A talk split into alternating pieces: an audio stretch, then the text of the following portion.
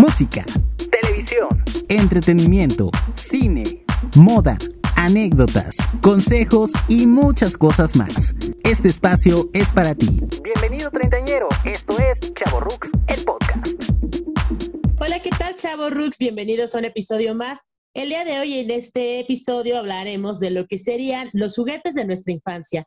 Yo soy Gina Ledesma y estaré transmitiendo con ustedes, para ustedes, aquí compartiendo espacio con mi querido Memo Gutiérrez. Memo, ¿cómo te encuentras el día de hoy? Yo muy bien, mi Gina, muchísimas gracias. Feliz de estar nuevamente con todos ustedes en este espacio. Y sí, en efecto, hoy es día de hablar como una continuación de lo que estamos hablando la semana pasada, de entre que si la televisión de la infancia y más. Ahora vámonos directamente con los juguetes, con las colecciones con todo lo que nosotros pudimos disfrutar en aquel entonces, que vaya que son muchísimas cosas, ¿eh?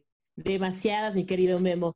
Fíjate que creo que como niños fuimos muy afortunados porque no solamente jugábamos, como, como lo mencionábamos antes, con juguetes, ¿no? Sino que teníamos una imaginación vasta, pese a que nuestra infancia estuvo marcada de muchísimas marcas y muchísimos juguetes de una forma impresionante. Yo tuve un juguete en especial que nunca tuve y creo que marcó a la generación de los chavorruks, de nuestra infancia, o por lo menos a todas las niñas de nuestra infancia.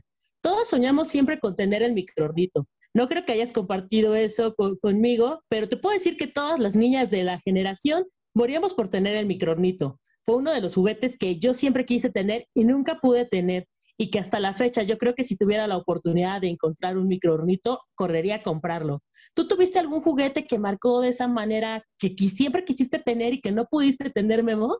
Por supuesto. Yo creo que ustedes con el microornito en aquel entonces son como las señoras hoy con la freidora de aire, ¿no? Incluso creo que hay un meme por ahí que habla de eso. Sí, yo la verdad sí me quedé con ganas. Bueno, sí y no. O sea, llegué a tener uno de ellos en una versión más pequeña, pero en aquel entonces, no sé si tú recuerdas que también para nosotros los niños había algo que se llamaba Ricochet, que era un, un auto, bueno, era un carrito de control remoto de doble vista, que ojo, era así súper pro, eh, se volteaba con las ruedas al, mismo tiempo que tú lo chocabas con la pared o algo, pasaba de azul a rojo, o sea, era un carro doble vista, muy sencillo si tú lo quieres ver hoy en día, pero que a nosotros nos encantaba y nos volvía locos. Había dos versiones, estaba la versión pues original, que obviamente era eh, pues grande, era de un tamaño considerable, yo creo que más de, de 40 centímetros, y estaba otra que era la versión mini,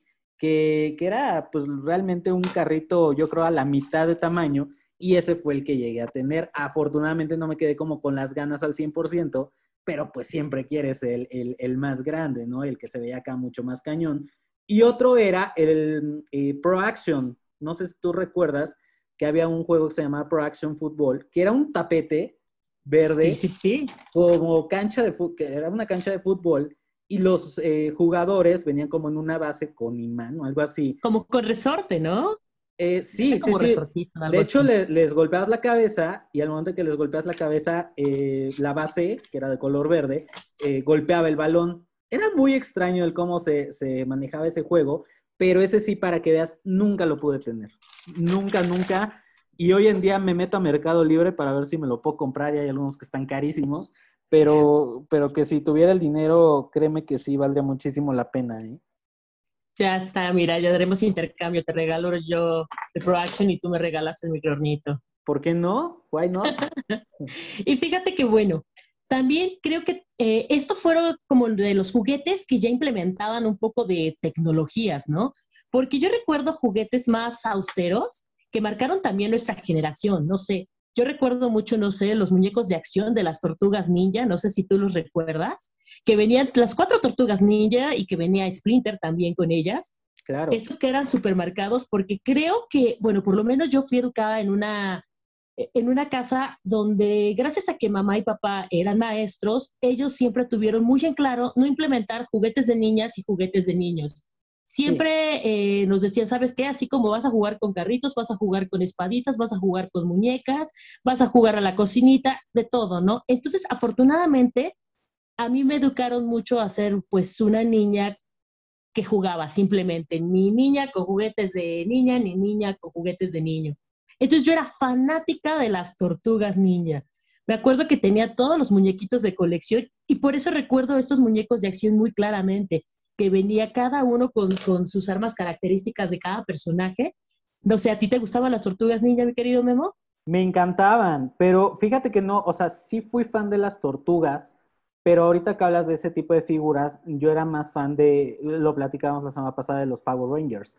Cuando mencionas a, a las tortugas ninja, no puedes dejar de mencionar a los Power Rangers, porque incluso hasta cameos entre sus series tenían.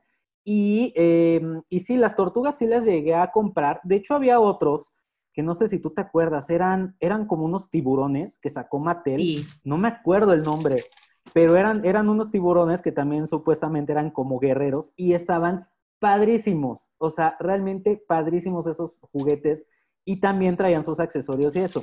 Y los Power Rangers eran como las tortugas ninja, también había unos que venían ya con sus espadas, incluso no sé si tú te acuerdas que llegaron a sacar unos que les cambiabas las cabezas, era la cabeza por el casco y había otros que hasta la traían doble porque los, les volteabas desde el torso y estaba, estaba bastante bueno y los Transformers. Creo que eso era, lo que... Eran los Street Sharks, si no, si no mal recuerdo, esos, tiburones, Claro. Que eran super mameis, ¿no? Los tiburones así, como, como los Warriors de la época infantil, ¿no? claro que los recuerdo. Exacto, total. Y fíjate que ahorita que mencionas esto de los muñecos que se armaban y desarmaban, como los Transformers, por supuesto. Recuerdo perfectamente unos muñecos que creo que siempre fueron muy caros y hasta la fecha siguen siendo caros y muy codiciados.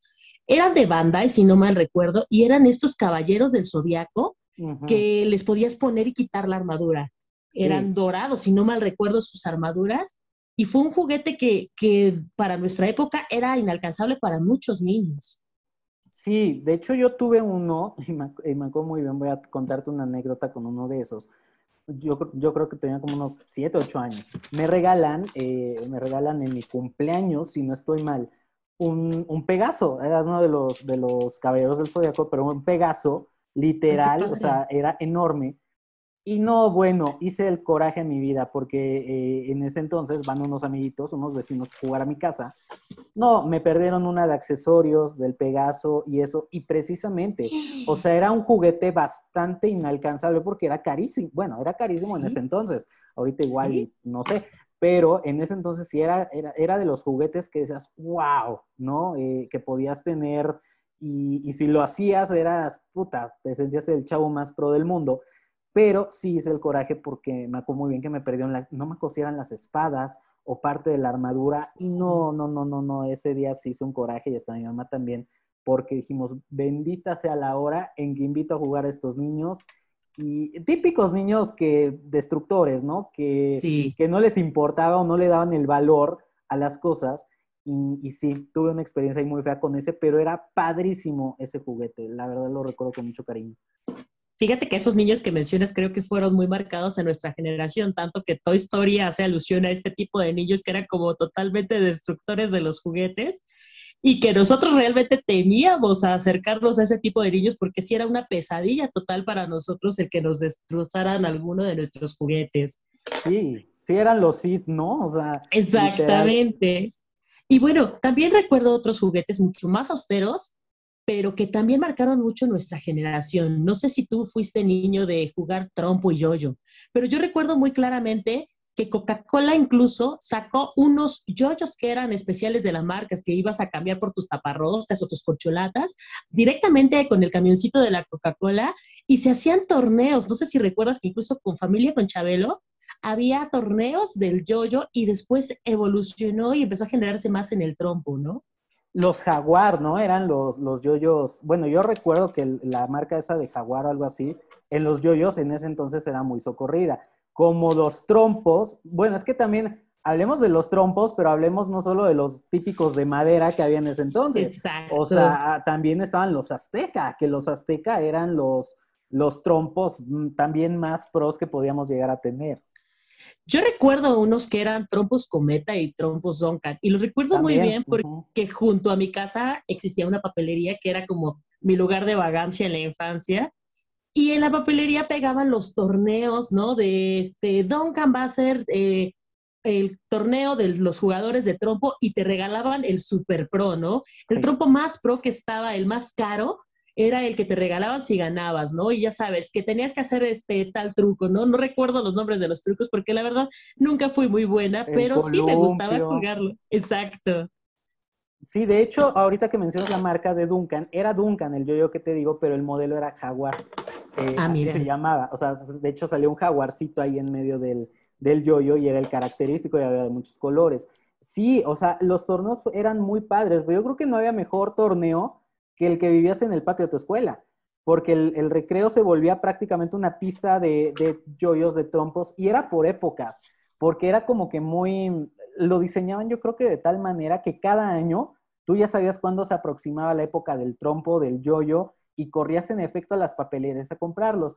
Hoy quizás ya muchos ya ni los pelan, ya eh, el otro día había unos yoyos precisamente de estos que te digo eh, en Walmart, hasta en Walmart los venden ya, pero anteriormente sí era de ir a la papelería que estaba cerca de la escuela y ahí los comprabas y ahí podías hacerte tu trompo hasta por 10 pesos. Sí, Sí, sí, sí, lo recuerdo perfectamente. Y mira, en esto que mencionas del recreo, también había un clasicazo que jugábamos todos los recreos, o por lo menos que yo jugaba. No sé si recuerdas los sabritazos de los Looney Tunes, que si no me recuerdo fueron los primeros que sacaron. Esto simplemente ibas a la tiendita que fuera, comprabas tus sabritas y adentro ya sabías que ibas a encontrar la magia de un sabritazo. Y con este armábamos los super torneos, ¿no? Que hasta meme hay, ¿no? De, ay, acabo de ver a un niño que destazaron en el canal. ¿Cómo que lo destazaron? Sí, le quitaron todos sus tazos, ¿no? Porque realmente en nuestra época era trágico perder todos los tazos. Sí, y perderlos sobre todo jugándolos, ¿no? O sea, cuando, cuando te ponías ahí a competir, porque si era de que tenías que armar tu torrecita de tazos, eh, después se volvió todavía como que mucho más fuerte cuando vinieron los de Pokémon y eso, que creo yo que fue el, el, boom más grande de los tazos, porque lo de, los de los Tiny Toons, porque de hecho eran los Tiny Toons, eran los bebés, eh, sí fueron bien importantes, pero cuando llegaba Pokémon fue la cabose, o sea, eh, salieron como tres, cuatro ediciones de esos tazos, cuando empezaron a salir hasta los metálicos, me acuerdo que eran también así los Super Pros. De holograma. Claro, y era, y era una tragedia perderlos, ¿no? O sea, yo, yo me acuerdo que ah, existían hasta los tubos, ¿no? Donde, bueno, los portatazos eran unos tubitos, en donde guardabas, guardabas todos. Y sí, yo creo que fue una época en la que, en la que todos tendimos a ser obesos, porque claro que comprábamos nuestras papas, nuestros chetos, nuestro, cuando todavía valían dos pesos, eh, y, buscábamos eh, e, estas colecciones porque eran padrísimos y los que nos salían repetidos pues muchas veces no importaban, ¿no? Porque sabías que los podías perder y ya estabas prevenido. Sí, y, fíjate que esto que mencionas de las apuestas de los tazos también era bien padre, ¿no? Porque apostabas los tazos para jugar y había más juegos en los que los niños ya aprendíamos a perder y que sabíamos perder y éramos muy tolerantes a perder porque estábamos acostumbrados a este ir y venir de las cosas por medio de las apuestas. No una apuesta material, tal vez, eh, bueno, económica, pero sí con los, con los juguetes, ¿no? No sé si tú fuiste niño de jugar canicas o de jugar meta, ¿no? Con los carritos, que perdías la mejor canica y te quedabas con las agüitas que me acuerdo que eran como las menos codiciadas. Fíjate que tanto como las canicas, no. O sea, sí jugábamos con, eh, con algunos carritos, pero las canicas, eh, o sea, sí, pero ya no tanto. O sea, te digo que era como que por épocas. Eh, yo me acuerdo mucho que sí jugábamos todavía rayuela. O sea, ahí en la escuela eh, en la que yo estuve en la primaria, sí, sí nos dio como que un tiempo hasta para jugar rayuela. Y yo no tenía ni idea de lo que era. Pero ya cuando, cuando lo empezabas a jugar, pues obviamente también era un juego de apuestas eh, bastante cañón. Pero no eran juegos viciosos. No. ¿sabes? O sea, eran juegos que te invitaban a seguir y seguir y seguir, pero era dentro de una competencia sana. Y, y eso estaba bastante padre. Sí, bastante eso que, mencionas, ¿no? De, la rayuela, cómo con cosas tan simples nosotros encontrábamos un juego. ¿Recuerdas también la cuerda? O sea, simplemente bastaba con que encontraras un mecate o una cuerda especial para saltar y eran horas y horas de diversión. Nos aventábamos, no sé, canciones de dónde las sacábamos, de dónde las inventábamos para poder jugar la cuerda. O el resorte. El resorte, claro. O sea, simplemente el resorte también a mí me ha costado muchísimo trabajo la cuerda pero con el resorte sí la hacía. O simple y sencillamente jugar stop, ¿no? O sea, eh, eh, o, con el avioncito, todo, o sea, eran, eran cosas que precisamente muy simples, pero nos brindaban un entretenimiento súper padre. O sea, yo sí era de, entretenerme muchísimo con el avión, eh, con el stop, todo eso.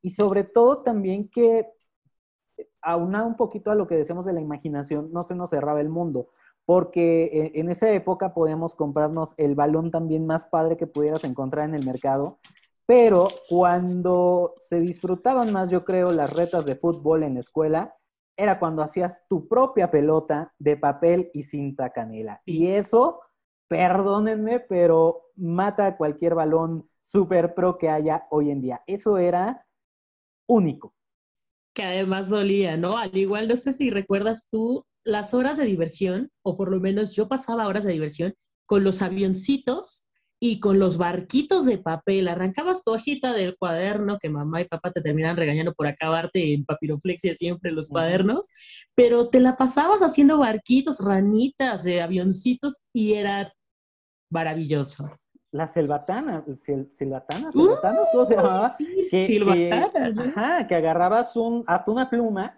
¿no? Eh, decían mucho que era como un juego muy buleador, pero, pero era, era chistoso, ¿no? Obviamente te llevabas la saliva de todos tus compañeros, porque, este, porque pues sí, tenías que hacer las bolitas de papel, metértelas a la boca, medio ensalivarlas un poquito y vámonos con la pluma, ¿no? que hoy en día muchos van a decir, muchos chavitos pueden decir, ¿cómo hacían eso? ¿Qué puercos? bueno, pero era muy padre. Y no había COVID. No había COVID tampoco, pero, pero sí se podía tornar como un juego boleador. Sin embargo, era también bien entretenido, bastante, bastante entretenido. Y esas pelotas, cuando, cuando mencionaba lo del papel y la cinta canela, cuando las mojabas, era lo peor que podías hacer, porque eso sí dolía y dolía cañón. Sí, bastante. Y, fíjate que también, ahorita también me acordé, no sé tú, qué tanto eras de ir como a las ferias o qué tanto iban las ferias a tu escuela. Por lo menos en la escuela en la que yo estaba, llegaba yo creo que cada medio año eh, una feria. Y llevaban estos famosos juegos de las canicas que creo que todavía siguen existiendo, donde lanzabas las caniquitas y de acuerdo al puntaje te llevabas un juego. Y me acuerdo mucho que uno de los premios que más peleaban era la garra de los Thundercats no sé si recuerdas esta garrita que te ponías en la mano, que era del plástico más sencillo que existía, pero que era uno de los juguetes que recuerdo que todos los niños tenían y que eran felices de jugar a los Thundercats teniendo su garras ganada de las canicas. Fíjate que nunca me tocó que me llevaran feria a la escuela, porque de hecho yo en la primaria estuve en una escuela muy pequeña, o sea, éramos, literal era un grupo por grado, ¿no? Entonces, imagínate, éramos nada más seis grupos, era una escuela pequeña. Pero cuando nos llegaban a, llevar este tipo de ferias y juegos, era el Día del Niño precisamente. Y, era cuando, ya sabes, el típico, se vienen todos de ropa de calle, ¿no? Porque ropa de calle era para nosotros ropa normal, ¿no? La ropa que usabas todos los días, pero ahí le llamaban siempre ropa de calle. No sé si hoy en las escuelas lo sigan haciendo así, pero era la ropa de calle. Entonces eran días muy emocionantes. Yo amaba el Día del Niño porque era una oportunidad para sí poder compartir con tus amiguitos lejos del uniforme. Era un día en el que no había clases y si estabas en el salón era para, para disfrutar de tu convivio, tu kermés, este, estar eh, platicando, comer dulces, tomar refrescos, comer lo que quizás en ese entonces para nosotros también era hasta inalcanzable, ¿no? Para muchos, el comer pizza tan, o sea, hoy lo puedes ver como, y más en pandemia lo puedes ver como algo diario, ¿no? Pero en ese entonces, no sé, no sé tú, eh, pero lo veíamos como algo, wow, wow. O sea, el comer pizza o el comer hamburguesas de McDonald's, wow, era increíble. Los convivios del Día del Niño eran fabulosos ahí. Y sí, había muchos juegos en los que nos ganábamos algún tipo de premios. Eso que comentas de los Thundercats también pero siempre yo creo que, mm, eh, aunque a veces sí había excepciones, en cuanto a las niñas y a los niños siempre nos dividían los premios, ¿no? A los niños ya sabíamos que nos íbamos a llevar un balón, ya sabíamos que nos íbamos a llevar un, un, super juguete o quizás algo también sencillo dependiendo de la escuela, pero que era apto para ti, ¿no? Y a las niñas igual, o sea, ya, eh, ya fuera una muñeca, ya fuera la Barbie nueva, los castillos que luego sacaban también para ellas, o sea, sí me, sí me llegó a tocar y era muy disfrutable, la neta. Sí, bastante. También ahorita que mencionamos las escuelas, afuera de mi escuela, no sé, en la tuya también, vendían, eh, estaba el puestecito de dulces que además vendía juguetitos. Yo recuerdo mucho estas manitas, que creo que eran las manitas más antihigiénicas que existían, unas manitas que eran como de gelatina, de una gomita especial que se pegaban, y ahí estabas con un chiquito pegando todo y jalando todo con tu manita. Y había otra modalidad de esas gomitas que era como un muñequito que no sé si era un luchador o qué, que traía cuatro bolitas, dos en las manos y dos en los pies, y lo aventabas al techo y iba bajando, rodando, paja, poco a poco. No sé si lo recuerdas. Sí, claro. Y sí, como dices, aparte eran antihigiénicas, porque esas cosas las pegabas tú en la pared o algo, y ya cuando las agarras ya estaban llenas de tierra, de polvo, de... Y ya obviamente cuando las enjuagabas eso, iban perdiendo eh, el toque pues del, del, del pegamento. Pero, pero sí, sí me acuerdo muchísimo de eso. O sea, las manitas eh, eran súper, súper. Ahorita sí me hiciste recordarlas. Sabía que había algo que, que, me faltaba por recordar en todo esto. Y sí, era, era bastante divertido, pero yo siento que a veces te duraba poco el gusto, por lo mismo de que te digo, tenías que, tenías que este, estarlas enjuagando para precisamente no, no contaminarte de nada, ¿verdad? Sí, y, bueno, también recuerdo que en ese entonces eh, éramos niños como más aventados, no sé si llamarle deporte extremo o cómo llamarle, pero recuerdo estas tan famosas avalanchas, que te ibas a las calles entre más inclinadas fueran, era como el, el boom para irte con tu avalancha. Era una tabla, los niños que no la conocen ahora, era como una tabla con rueditas y un volante. Un volante, sí. Sí, sí, sí. ¿Me creerás que nunca tuve una avalancha? pero sí me subí a, sí me subí a una, por supuesto. O sea, todos yo creo nos subimos a una. Y sí era considerado como deporte extremo, porque siempre ha existido como que, bueno, no, no es tanto como que mito, porque claro que en determinado momento si no lo sabes manejar, te das tus buenos trancazos, como, como lo es la patineta, ¿no? La patineta también, desde un inicio, yo creo que muchos quisimos tener una patineta, porque incluso había patinetas de hasta de plástico, no sé si tú te acuerdas, de colores y todo, súper segura según esto para que no nos lastimáramos.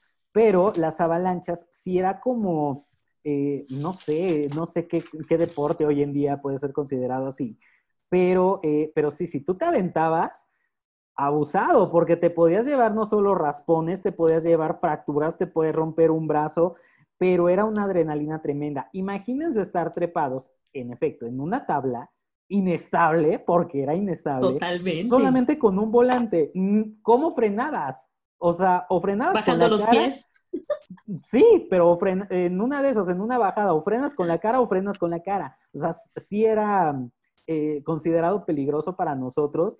Yo creo que después de, de, la avalancha, lo que más también se asemejaba a ese peligro era la patineta y el scooter, ¿no? O el famoso patín del diablo, cuando también comenzó a salir. Nada más que ese pues ya era un poco más seguro, a pesar de que te podías llevar tus trancazos, pero sí era un poco más seguro porque ya como quiera llevaban manubrio y podías frenar de distintas maneras. Pero los golpes en las espinillas con el patín del diablo eran, ouch, muy fuertes. Les recuerdo que quedé un poco traumada con eso. Sí, sí, sí, cuando giraba era la muerte.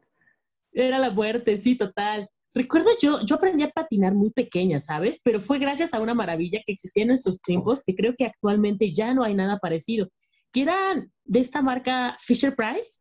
No sé si recuerdas estos patines que se podían transformar.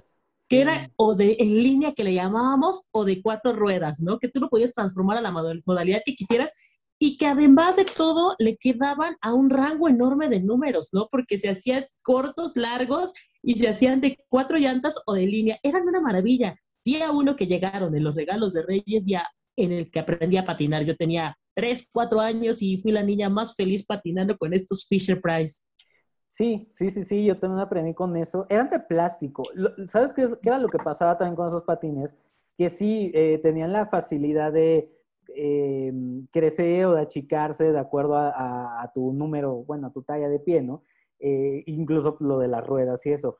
Pero a mí se me hacían incomodísimos porque si había, em, eh, cuando los amarrabas o los abrochabas, todo era de plástico, por, lo menos los que a mí me compraron en aquella ocasión eran de plástico, y sí me acuerdo que ya después de un rato te llegaban como que a raspar el, empeine, ¿no? O sea, de, de tan apretado que a lo mejor luego lo llegaras a tener o algo, era a lo mejor incómodo, pero eh, de que servían y te funcionaban también para ratos de diversión, eso que ni qué, o sea, y aparte sí aprendías de una manera un poco más didáctica, no sé si hoy en día todavía lo sigan haciendo, la verdad. Según yo, no los he vuelto a ver, y si sí, qué maravilla.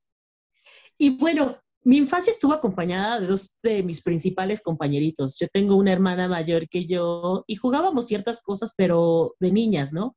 Que también eran muy importantes para mí, ¿no? Como las Barbies con el enuco y ese tipo de cosas que recuerdo perfectamente. también recuerdo los Furbis, claro, por supuesto que cada una tenía su Furby. Pero también mi infancia estuvo acompañada de dos compañeritos de vida que eran mis primos, que toda la vida estaban aquí casi saliendo de la escuela, porque íbamos en la misma primaria y saliendo de la escuela se venían para la casa y eran horas de diversión.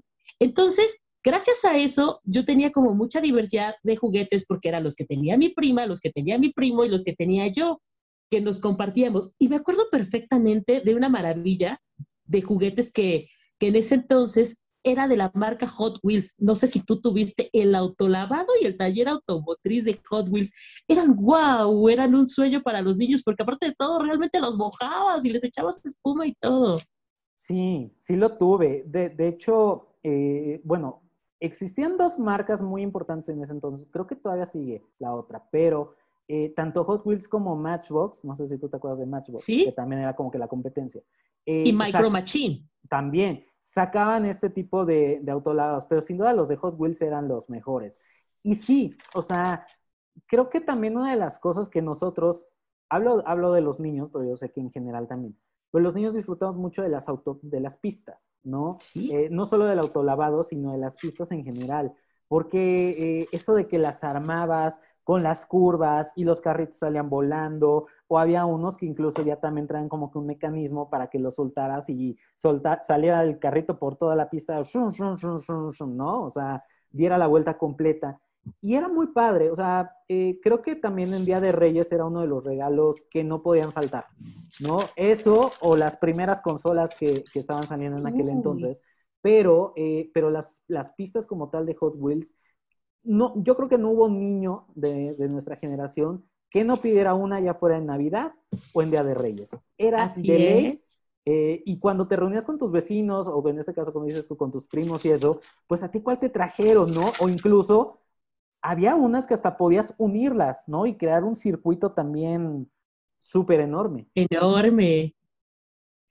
Me acuerdo que había una que también era como un, no recuerdo si era un tiburón, un dinosaurio o algo así, que pasaba, pasaba, sí, ¿verdad? Pasaba por la boca y cerraba y se comía el carro, ¿no? Se lo tragaba. Sí, era un tiburón. No, es que te digo, o sea, eh, eran mecanismos que, te digo, quizás hoy en día dices, ay, están un, poco chafas para los niños de ahora, ¿no? no porque ya sabes que son medio especiales, pero, eh, pero para nosotros era súper cool. O sea, realmente era algo muy innovador. Era la más grande tecnología que podías tener.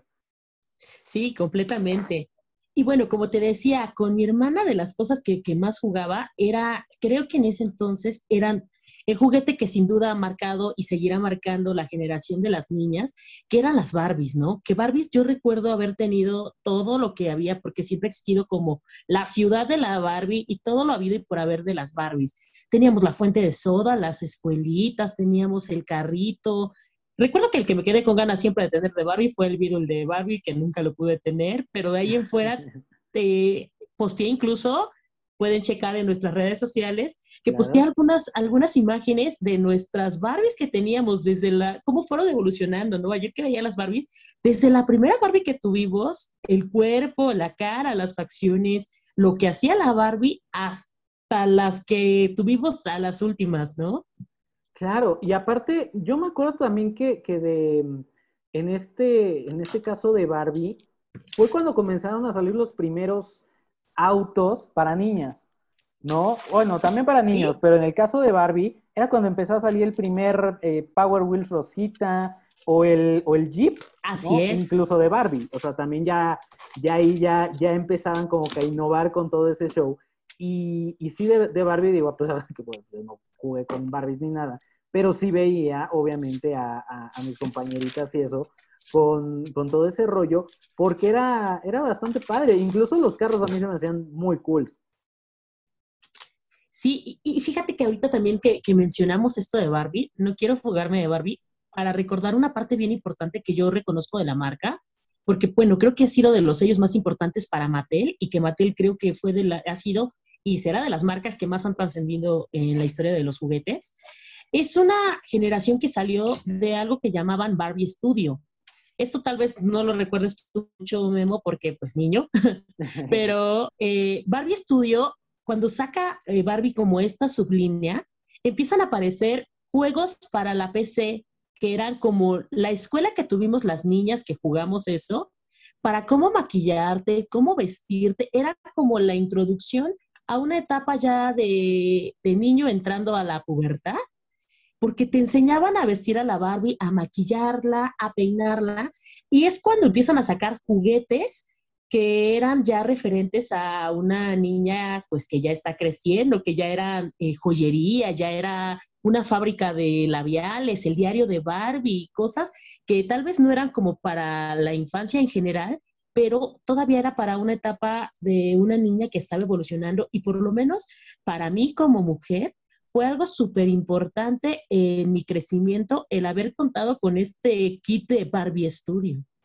Fíjate que, ahorita que, comentas todo eso de Barbie y de estas cosas que precisamente las acompañaban para su, crecimiento, ¿no? De niñas adolescentes, corrígeme, pero según yo recuerdo también existían como tipos eh, celulares, o sea, que eran como de juguete también, pero eran como que los primeros celulares para las niñas, ¿no? Donde podías también incluso interactuar con tus amiguitas y había unas, es que no recuerdo el nombre, pero, o sea, eh, em, eran, eran unas cositas rectangulares que también traía como un teclado en donde escribías como tipos mensajes y no sé si se los mandaban o qué onda, pero era como el, no sé si tú te acuerdas del Viper, ¿no? Que se usó en mucho tiempo como un sistema de mensajes, que era una cosita electrónica bastante curiosa, que tampoco sé si todavía lo usen. Ah, por ahí había escuchado que sí todavía existe el Viper, pero bueno, eh, en ese entonces para los adultos, lo que era el Viper, también existe uno como para niñas, o sea, y era un, un rectangulito, o sea, con, con un buen de, bueno, sí, con un teclado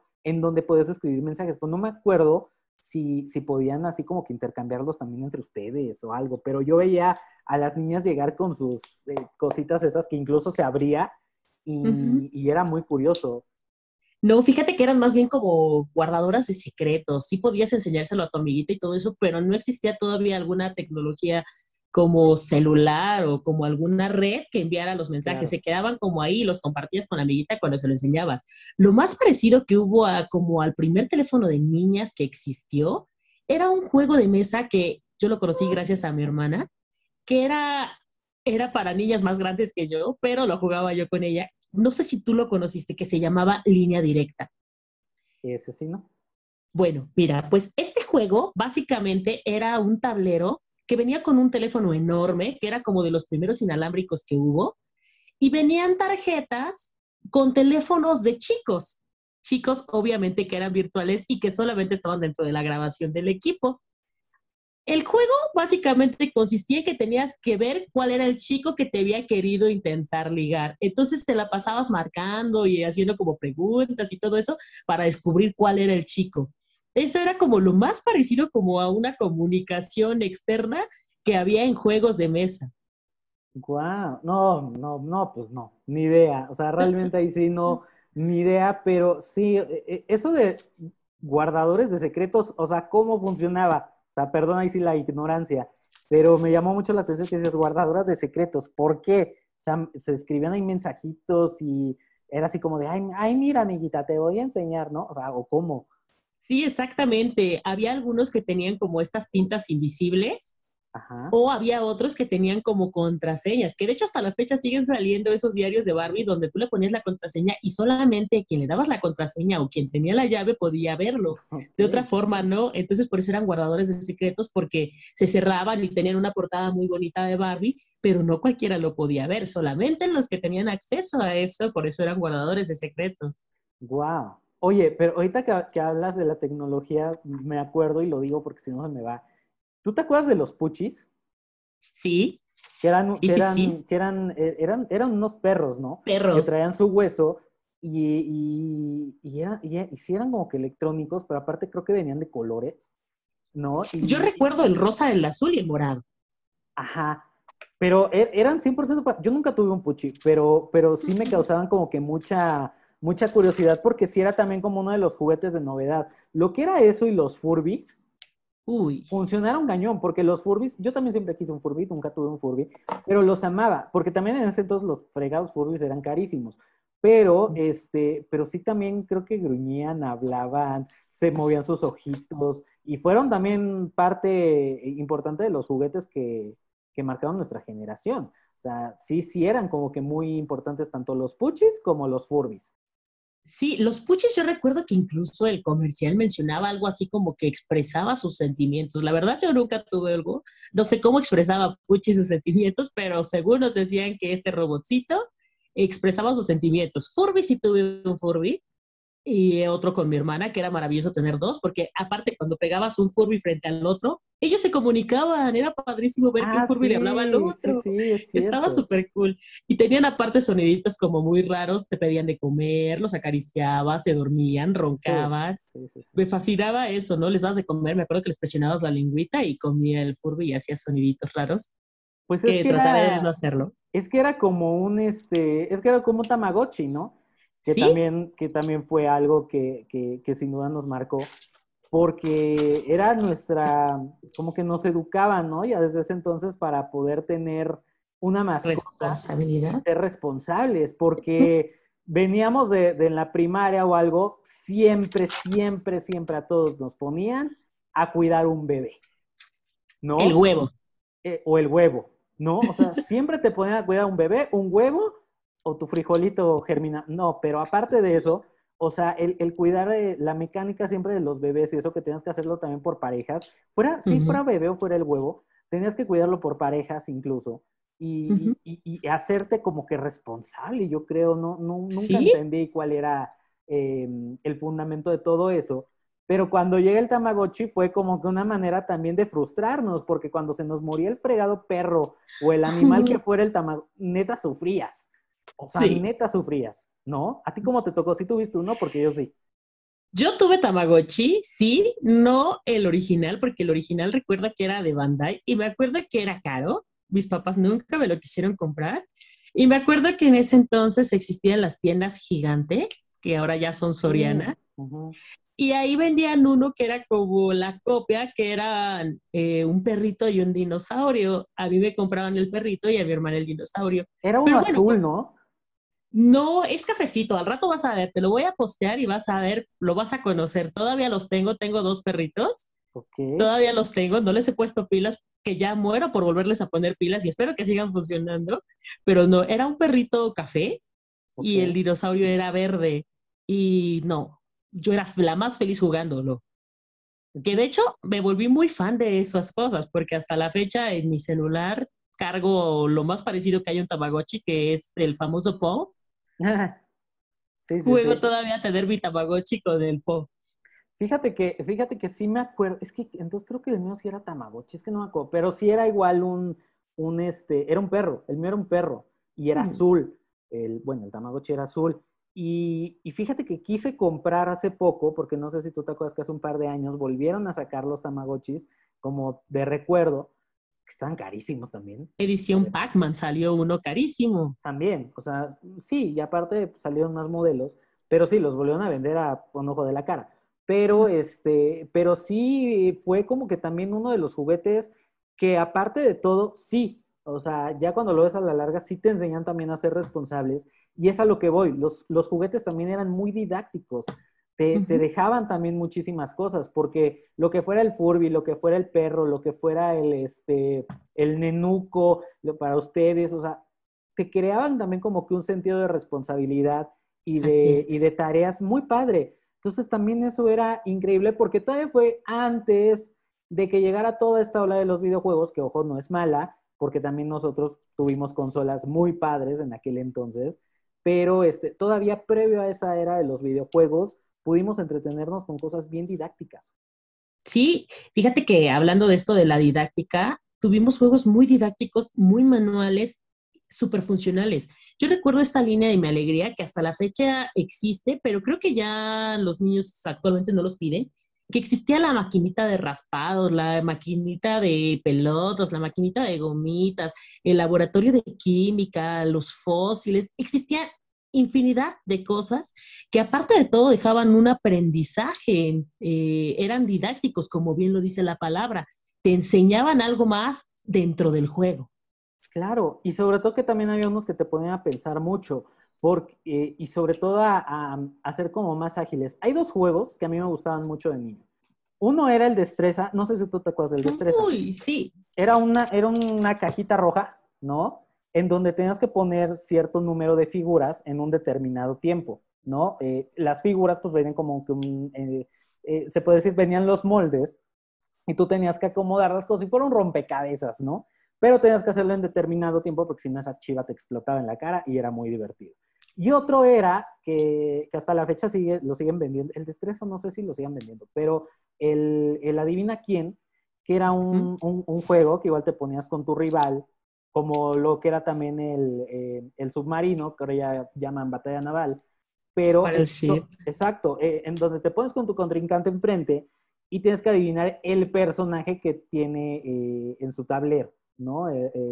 Y tienes que empezar a preguntarle características, bla, bla, bla, y tú vas eh, desechando oportunidades en el tuyo para eh, llegar pues, como una terna finalista y decidir o, decir qué personaje es el que tiene tu, contrincante. Y eso era bastante padre porque también jugaba mucho con, pues, pues, con la memoria de, de, nosotros, ¿no? Creo que también era un juego muy interesante por eso, al igual que el Destreza. Destreza se me hacía un juego que era como el nivel máximo de este juego para el que siento que te entrenaban toda la vida cuando eras pequeño. No sé si recuerdas estos que eran como unos cubos que venían con las fichas de figuras y que tú tenías que insertarla en el molde de la figura, que eran como cubos y así de Fisher Price y todo eso. Y te siento que destreza era el máximo nivel. O para el Jenga, porque el Jenga, también a final de cuentas, que eh, sigue siendo un juguete muy famoso, pero también el Jenga era mucha, es mucha precisión, tienes que tener concentración, este, y sobre todo también el, tiempo, ¿no? Porque si tú también eh, te tardas muchísimo o lo haces muy rápido, puedes llegar a, tirar tu torrecita. O sea, esos juegos eran bastante buenos. A mí me encantaba eso había dos juegos más de mesa que yo recuerdo mucho, que era Pulgas Locas, no sé si lo recuerdas, que era una cama donde había, ponías las fichitas que eran las pulgas de colores, a cada quien le daban su pinza de el color y ganaba el que juntaba más pulgas este, mientras la cama brincaba, ¿no? Ese juego era también muy divertido. El este operando. Operando, justamente iba por operando que tenías tu cama, tenías a tu muñequito que tenías que operar, te decía la tarjeta qué, le tenías que sacar al personajito y te pagaban, ¿no? Por hacerlo, pero también si tocabas la orillita y matabas al paciente o no sé si no lo matabas, eh, te quitaban dinero, ¿no? De hecho, el operando, lo, eh, no sé si a ti te sucedió, pero lo usaban también mucho en las escuelas, ¿no? Cuando eh, ya te empezaban a dar como que clases de anatomía y bla, bla, bla. Había veces en las que, por ejemplo, a mí, a mí me tocó que compañeritos o algo que lo tuvieran, lo prestaban para que también los maestros hicieran así como que un tipo de, pruebas o, exámenes para, ver si habíamos aprendido eh, bien, bien, bien, digamos, las partes del cuerpo, los órganos. Y, estaba interesante porque también eso era una manera en que las escuelas también podían usar algo didáctico para poder eh, mejorar el aprendizaje, ¿no? Sí, fíjate que aparte así, eso que mencionas del operando me tocó muchísimo en, creo que fue educación para la salud, en la preparatoria, imagínate, en la preparatoria todavía retomamos estos juegos de la infancia. Y también me tocó jugar Adivina quién, pero un Adivina quién hecho por ti mismo, donde ya ocupabas personajes de la historia. Era muy interesante porque los maestros lo ocupaban con las biografías, estas biografías, si las recuerdas tú, estas cositas de papel que pegabas y que venían con la historia detrás del personaje. Y era muy didáctico porque aprendías la historia de México, la historia universal a través de estos personajes con un juego que se hizo tan trascendental como el adivina quién. Sí, eh, fíjate que ese tipo de cosas también ayudaban mucho a, motivar a que precisamente incluso nosotros cuando nos dejaban eh, de tarea en la escuela, tienen que inventar un juego de mesa, también este tipo de juegos que, que, estamos mencionando nos servían como de inspiración, ¿no? Para crear algo nuevo. porque siempre cualquier juego de mesa que nosotros creáramos en la escuela de una manera didáctica, eh, estaba inspirado, ya fuera como dices, en el adivina quién, ya fuera en el, en el mismo ajedrez, que siempre ha sido un juego que, bueno, nunca pasa de moda, pero incluso eh, también eh, podías hacer juegos de mesa de este tipo, el mismo turista, o sea, serpientes, escaleras, todo este tipo de juegos de mesa siempre te motivaban, claro, el memorama, es fundamental, siempre te motivaban para, para crear nuevos juegos precisamente ya fuera con personajes históricos o para la materia que fuera, porque incluso hasta para biología, ¿no? Me acuerdo, o matemáticas, tenías que hacer juegos en los que tuvieras que adivinar operaciones o resultados y bla, bla, bla, y siempre funcionaba este tipo de, estrategias, ¿no? Entonces, también eso era muy, muy bueno. Insisto, no sé si hoy en día en las escuelas lo sigan haciendo así, pero eh, ayudaba muchísimo a que los niños tuviéramos una mejor agilidad mental. Sí, y fíjate que incluso eh, las motricidades de los niños estaban estimuladas mucho con los juegos, porque teníamos cosas como tanto como cosas muy bruscas como los cubos, no sé si recuerdas estos cubos que eran como los Legos, pero que eran más grandes, que creo que hasta la fecha existen, creo que son megablocks o algo así se llama, como los Legos, y en las niñas teníamos las Polly Pocket, y en los niños había unas cosas que no sé si tú las recuerdas, que eran las cabezas del horror, que eran los Polly Pocket de los niños. Sí. Pero jugábamos con cosas súper miniatura. Y eso nos hacía ser más finos. O los Playmobil, porque los Playmobil, que hasta la fecha también siguen, siguen circulando, teníamos Playmobil en donde tú podías hasta construir tu propia casa, ¿no? ¿Sí? Incluso con Lego. Eh, con Lego eh, también te daban la facilidad. Eh, yo me acuerdo que tenía uno en donde construía mi propia casita como yo la imaginaba, no sé, en un futuro.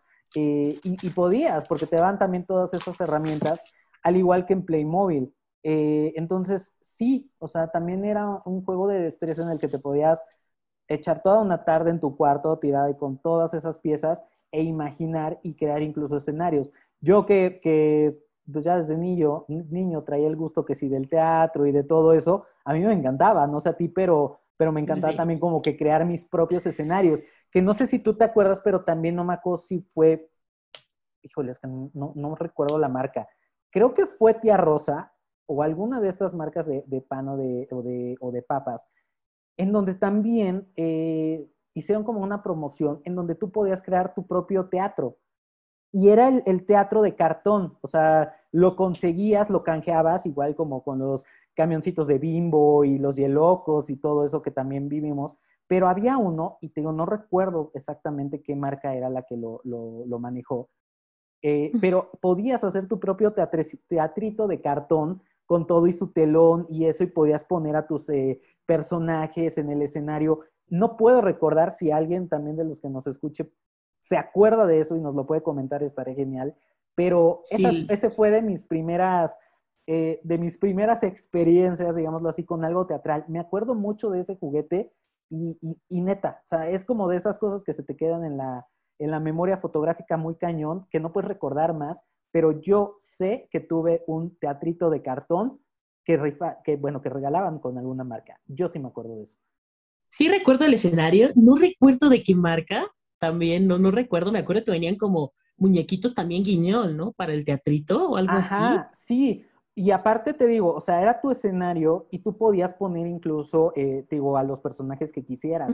Que de hecho creo que esa misma fórmula la replicaron. No sé si tú te acuerdas que había un circo que le llamaban el circo más grande del mundo, que era el Ringling Brothers, que era el, típico circo, bueno, el típico, el, conocido circo de tres pistas. Eh, y, e incluso también, y eso sí, y sí me atrevo a decir que fue Bimbo, la que lanzó como que tu propio circo, ¿no? Tu mini circo también de cartón con las tres pistas y eso. Y también lo lanzaron por parte del Ringling Brothers, que fue un circo también muy famoso y que cuando se llegó a presentar era el wow, ¿no? El espectáculo más grande, como le decían. Entonces, este tipo de cosas didácticas, que a lo mejor muchos no recuerdan, eh, fueron como que de mis primeros acercamientos así con lo, con lo artístico. Y qué bueno que tú también te acuerdes. Sí, fíjate que yo de lo artístico, lo primero que tuve fue algún micrófono, no recuerdo la marca, que era como un karaoquito o algo así como una bocinita. Y yo, bueno, desde ahí supe que a qué me iba a dedicar, ¿no? Sabía que los escenarios era lo mío, porque agarraba yo el micrófono, sentaba a la familia y les decía, prepárense por favor porque voy a dar mi show. Y sentaba a la familia mientras yo me ponía a cantar y a hacer mi número y organizaba, a veces sola, a veces con mi hermana, a veces con los primos, pero yo daba mi show. Totalmente. Pues era, era como estos micrófonos que salen en Toy Story, ¿no? Que era el micro y, Así es. y jalabas un cablecito y trae como una bocinita o no sé. Exactamente. Pero es, esos también eran de los, de los primeros que salían en aquel entonces. Oye, Gina, pero no podemos tampoco eh, dejar de mencionar lo que acabo de decir. Los hielocos y los camioncitos de Uy, maravilla. Los yelocos. No sé cuántas generaciones hubo de yelocos. Creo, si no mal recuerdo, que eran tres. Que también, ¿no? Las tenías que cambiar por, si no me, equivoco, los cambiabas por las porcholatas, ¿no? las taparroscas, o no recuerdo cómo les decíamos en ese entonces. Las cambiábamos en el camioncito de Coca-Cola. Eh, creo que las cosas nunca sirvieron para enfriar, porque yo lo intenté mil veces y nunca enfriaron mi bebida, pero eran maravillosos los que brillaban en la oscuridad es que había, yo nunca lo supe en ese momento. O sea, creo, más bien creo que ninguno de nosotros supimos que realmente esas cosas servían para enfriar. Hasta la fecha, no, o sea, creo que no, como bien dices tú. Pero era, era, era bien chistoso porque en efecto eran determinado número de figuras o tipos de figuras, pero a mí los que más me encantaban eran los aliens, que eran precisamente de colores todos de, con distinta forma o algo, pero traían sus ojitos de aliens y brillaban en la oscuridad. Y previamente a esos había unos que también eran como blancos, eh, que tú también apagabas la, luz y todos tenían este, su brillito eh, en especial, ¿no? Y ¿Sí? precisamente, pues yo siempre los vi como figuras, yo nunca los vi como para enfriar algo, eh, aunque te existiera ese mito, pero disfruté mucho coleccionar los hielocos y sí tuve un buen, porque incluso cuando los canjeabas, creo que venían dos o tres en, las bolsitas. Y aparte, en los mercados o en los tianguis o algo, ya te los vendían sueltos y tú podías ya elegir al tuyo y juntarlos en el porta hielocos, que era una cajita de colores, ¿no? Eso justamente que dices, ¿no? Es bien importante porque las bolsitas que venían de todos estos premios de juguetes, tanto de Sonrix, Pepsi y todo esto, venían sorpresa. Las bolsitas siempre eran opacas, oscuras, y tú no podías ver lo que había dentro. La emoción de saber qué te iba a salir ahí era un momento increíble como niño. Ya si querías hacer como voy a querer exactamente esto, ya ibas al tianguis donde había los puestecitos que tenían miles de muñequitos y decías, me falta este y comprabas ese, pero esa emoción de saber qué te iba a salir era maravillosa pues era como los álbumes, ¿no? Como los álbumes de estampas, o sea, de todos los que coleccionamos de Dragon Ball, de Pokémon, de los supercampeones, era lo padre, o sea, podías intercambiar las estampitas después con tus amigos o irte a los tianguis para poder conseguir las restantes. Pero sí, era un factor sorpresa muy padre, era como el huevito Kinder. Ajá, que de hecho los juguetes que había de los huevitos Kinder en nuestra época eran maravillosos. No sé si tú recuerdas esas colecciones. Eran unos juguetes impresionantes. Recuerdo que en el supermercado, no, bueno, en el supermercado y creo que en algunas plazas ponían un stand de huevo Kinder donde ponían toda la colección de los juguetes que iban a salir durante esa temporada. Sí, sí, sí. Por supuesto. Y, sabes que también ahorita con, con, lo del huevito Kinder y todo este tipo de sorpresas, yo creo que todos en, algún momento hicimos filas y fuimos a comer cada fin de semana a McDonald's para conseguir los juguetes de las cajitas felices, porque, ojo muchachos, hoy en día los juguetes de McDonald's ya no son como antes.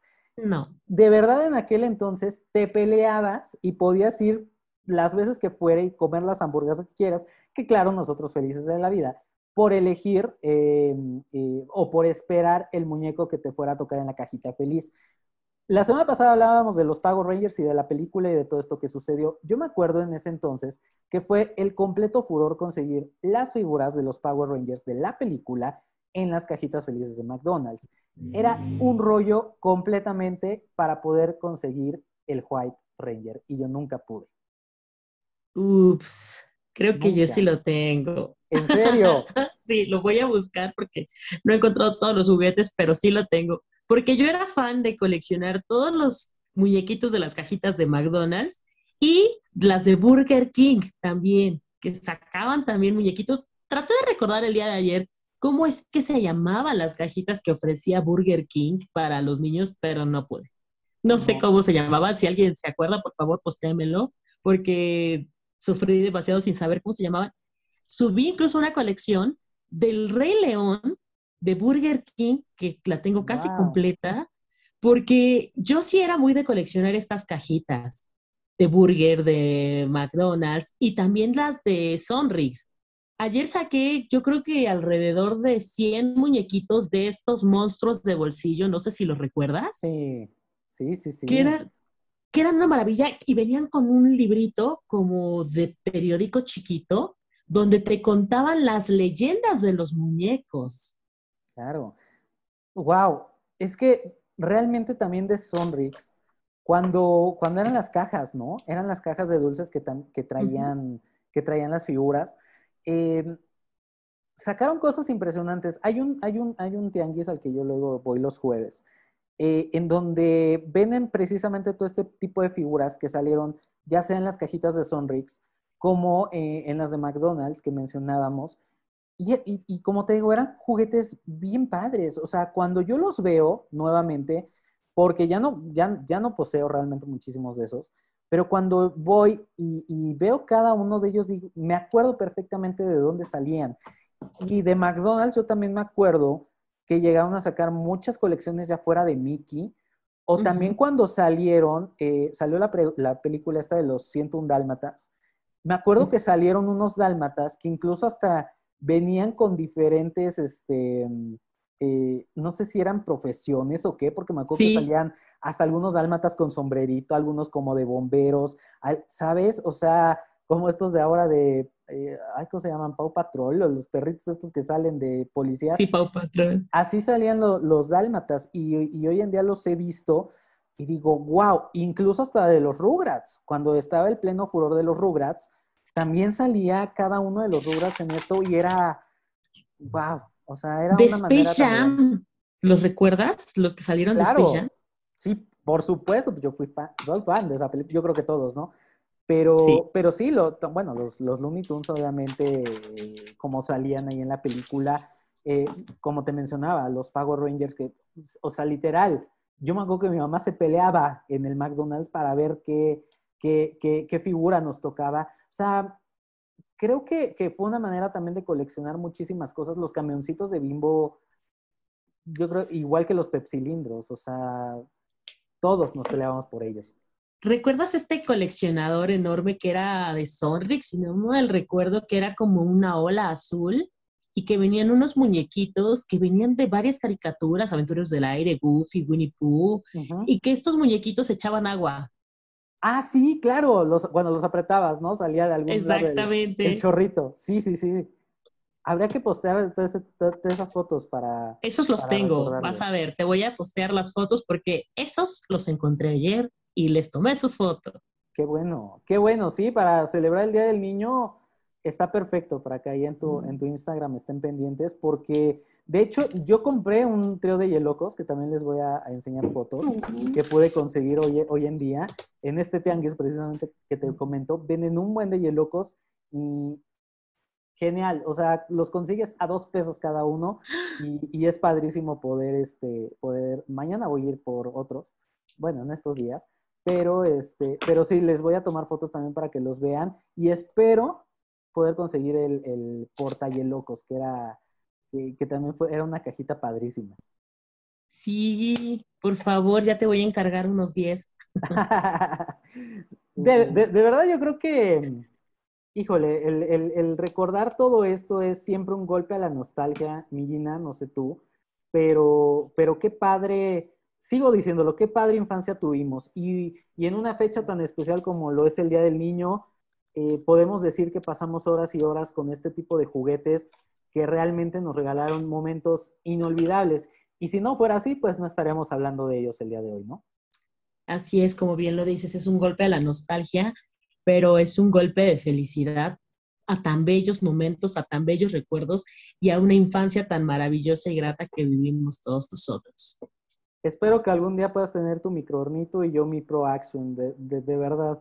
No importa lo que tengamos que hacer, pero ojalá lo podamos conseguir. Yo también lo espero, Memo. Pero bueno, pues hasta aquí nos vamos a despedir aquí. Eh, dame tus redes sociales, Memo, por favor, para que puedan seguirte los que nos escuchan. Sí, síganme en mi Instagram personal que es Memo Gutiérrez 15. Eh, ahí pueden ver todo lo que hago, tanto con Chavo Rux como con el canal de RBD. Eh, y bueno, más proyectos que tengo ahí. Y por supuesto que sigan nuestro Instagram, Millina, que es Chavorux Canal. Claro que sí, a mí me pueden seguir como Jean Ledesma en Instagram y en Facebook me pueden buscar como Gina Ledesma. Nos escuchamos la próxima semana. Fue un gusto recordar este viaje en el tiempo con ustedes. Y feliz Día del Niño para todos los que nos escuchen, porque a pesar de que tengamos 30 años, queremos nuestro regalo, por supuesto. Y seguimos siendo niños siempre, vas a ver. Un gusto, Millina, como siempre. Un gusto, Memo. Nos escuchamos. Hasta pronto, nos escuchamos la próxima semana. En esto que es Chavo Rux, el podcast. Un abrazo, cuídense mucho. Viaje terminado, nos escuchamos a la próxima.